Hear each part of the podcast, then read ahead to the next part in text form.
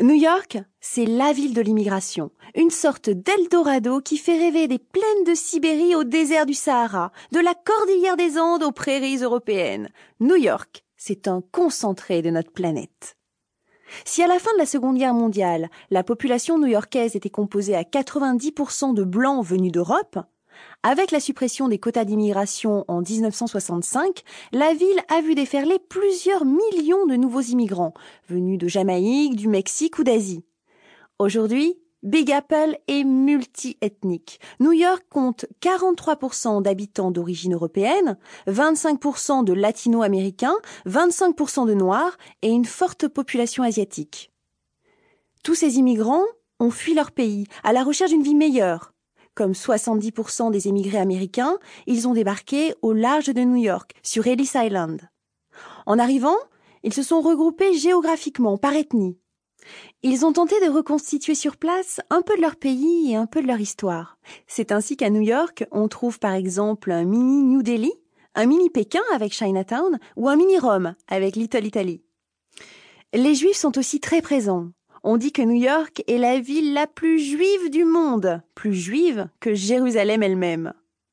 Tous ces brassages ethniques font de New York un vrai melting pot, une ville riche et culturellement passionnante. La vie en communauté est parfois difficile quand on ne partage pas les mêmes valeurs ou les mêmes origines. Mais depuis plus de deux siècles, New York n'a jamais cessé d'être une terre d'accueil et d'intégration. Et même si chacun revendique ses origines, à New York, tout le monde et new-yorkais, pourvu que ça dure.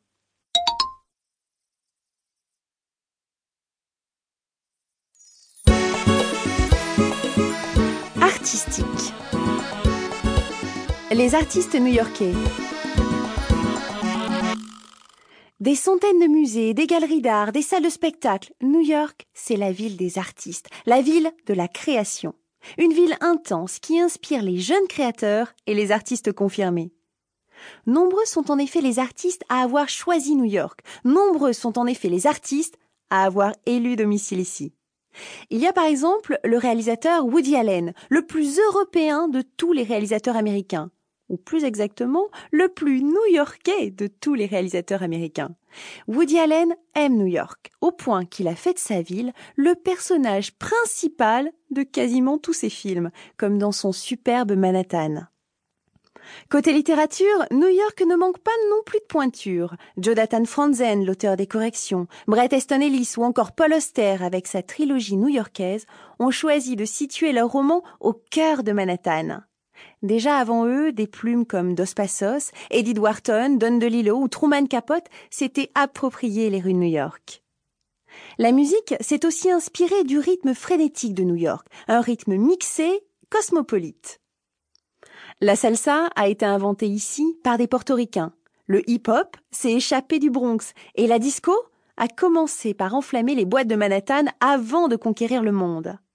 Ajoutez à ce palmarès de création musicale les comédies musicales qui font vibrer les néons de Broadway depuis 1880.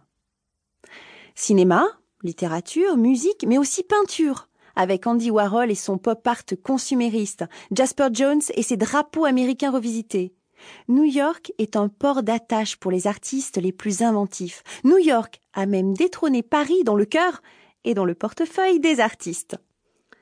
Les galeries de Chelsea et de Meatpacking District attirent les collectionneurs fortunés qui font et défont les tendances de l'art contemporain. Et puis New York, c'est aussi l'architecture, le design, la mode. Et si New York était bel et bien la capitale mondiale des arts?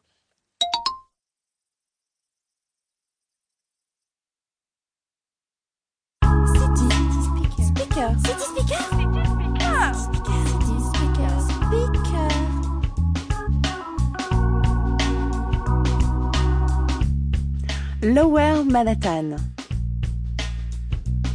Amis Yuppies, bonjour. Je vous propose une visite de la pointe sud de Manhattan, dans ce quartier que l'on appelle Lower Manhattan ou Financial District. Ici, le quartier vit au rythme de Wall Street. D'ailleurs, ne dit-on pas que si Wall Street s'enrhume, le monde éternue? Alors bienvenue au royaume des cols blancs et de la finance internationale.